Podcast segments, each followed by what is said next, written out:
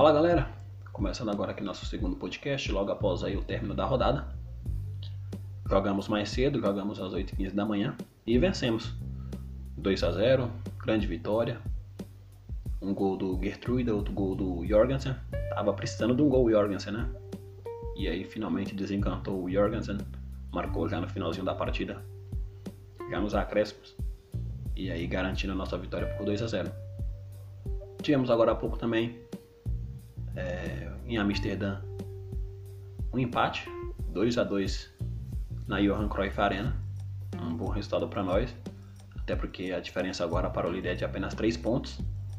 E aí enfrentaremos eles também em Amsterdã na próxima, na próxima semana, no próximo domingo. A bola rola também ao meio-dia e 45. E aí podemos empatar em número de pontos. É bem verdade que no meio de semana teremos jogos da Eredivisie. Por exemplo, na quarta-feira enfrentaremos o Zwolle, jogo em Roterdã. A bola rola quarta-feira, portanto, 5 da tarde. E aí, dependendo do que acontecer, no domingo aí temos a chance de empatar em número de pontos, quem sabe, com, o nosso maior rival. É, o Feyenoord começou bem a partida, começou controlando o jogo. O time começou com o Marsman no gol, o Gertrude na lateral, na lateral direita, o Sparrit formando a dupla de zaga com o Senese e o Malassa na lateral esquerda. O time teve Fer, Times e o Tonestra. E lá no ataque, o Dica Advocati começou com o Bag Reis, o Sinisterra e o Prato. O Lucas Prato começou jogando. Fez uma boa partida até. É, mandou uma bola na trave. Talvez com um pouco mais de capricho ele teria feito o seu gol. Mas logo após a partida também ele disse é, que teve um pouco de dificuldades ali com o gramado sintético, é, o gramado do, do Red Castle, a casa do, do Sparta Rotterdam. Tem ali um gramado sintético ainda.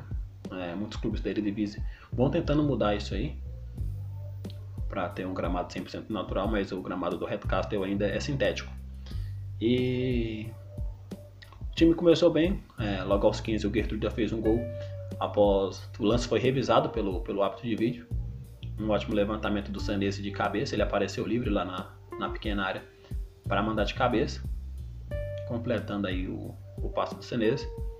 E já na etapa final, um, uma boa bola que o Jorgensen recebeu, ele invadiu a grande área, mandou de direito. Uma bela, uma bela finalização do, do, do Jorgensen, que não marcava já há muito tempo Curioso, né? Que só foi o Lucas Prato chegar pro, pro Jorgensen desencantar e voltar a fazer gol. Vamos ver o que acontece no, no decorrer da temporada. É, o Lucas Prato tem só seis meses de contrato. Quando o Lucas Prato chegou, havia aí uma dúvida se teria a opção de compra ou não. É, a opção de compra foi, foi divulgada por, por vários tabloides aí é, sul-americanos, mas o que você sabe é que não há opção de compra. Então é, vamos ver como o Lucas Prato se desenvolve também no, nos próximos jogos. Mas começou jogando e o Jorgensen saiu do banco para fazer o gol, garantindo assim a nossa vitória. O Sinisterra também fez uma boa partida, começou jogando ali, depois deu lugar para o Raps. Raps também voltando de lesão, dois jogadores voltando de lesão.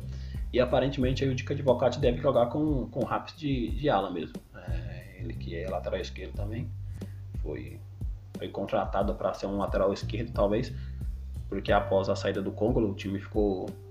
É, isso lá em 2016, 17 ainda. Aquela boa campanha que o time foi campeão. Aí subiu o Malásia, o Malásia começou é, bem os seus jogos. É, foi lançado aí é, no time titular. E, e o Raps chegou para jogar, jogar de lateral esquerdo, né? Mas aí agora a opção do Tica de Volcate, começando com o Raps. O Raps entrou no lugar do Sinisterra. E o Boteguin também entrou na partida. O Boteguin fez a, a zaga com o Senese. No intervalo, o, Sparrit sentiu ali um probleminha e o Tica Advocati preferiu é, trocar o, o defensor serve. É, foi uma boa partida. O time perdeu muitas chances, muitas chances, no, principalmente no segundo tempo. É, teve uma bola que o, que o Tony Strevinha de frente pro lance. E aí o Raps estava com tanta vontade no jogo que acabou cortando o Tony estava bem melhor posicionado no lance.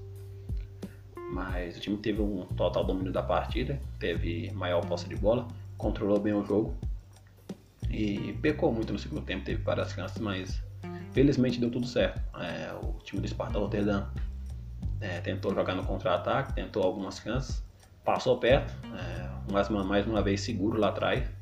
O time está muito bem no sistema defensivo, apesar de alguns equívocos. O, o Fê, por exemplo, deu um, um gelo na torcida aí, é, quase fazendo um pênalti.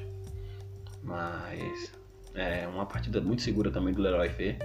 É importantíssimo aí no, na primeira volância do time no meio campo. E, e vamos ver, quarta-feira tem jogo pela, pela Eredivisie. E aí domingo, dia 17, o Der Classic em Amsterdã. É um bom resultado. O líder continua ainda sendo o 0-20, com 35 pontos agora. O time do PSV Eindhoven foi a 34. E aí a gente está em terceiro com 32. É... Na sequência aí tá o Vitesse também com 32 pontos. Uma boa campanha aí do time de, Aachen. É, os resultados da Eredivisie, desta dessa rodada da Eredivisie. O Valwijk é, acabou perdendo para o Ado Den Haag. O Emen é, perdeu para o Twente por 4 a 1 Os Zwolle e a Alkmaar empataram em 1 a 1 como empata o time do Azen. O Heracles Almelo perdeu para o Vitesse 2 a 0 O Tre Groningen empataram em 2 a 2 O Hirevin perdeu para o Fortuna Cittart por 3 a 1 E o Voivodino ganhou do Villentue por 2 a 1 Tivemos 2 a 2 no, no jogo de agora há pouco. Entre 020 e PSV. E a nossa vitória em cima do Sparta Rotterdam. Voltamos aí na quarta-feira. Esperamos aí um grande jogo. É, tomara que, que as coisas ocorram tudo bem em Roterdã. Mais uma partida em casa. E que durante a temporada aí podemos ter, ter coisas melhores na temporada. É, forte abraço a todos. E come on, Feyenoord!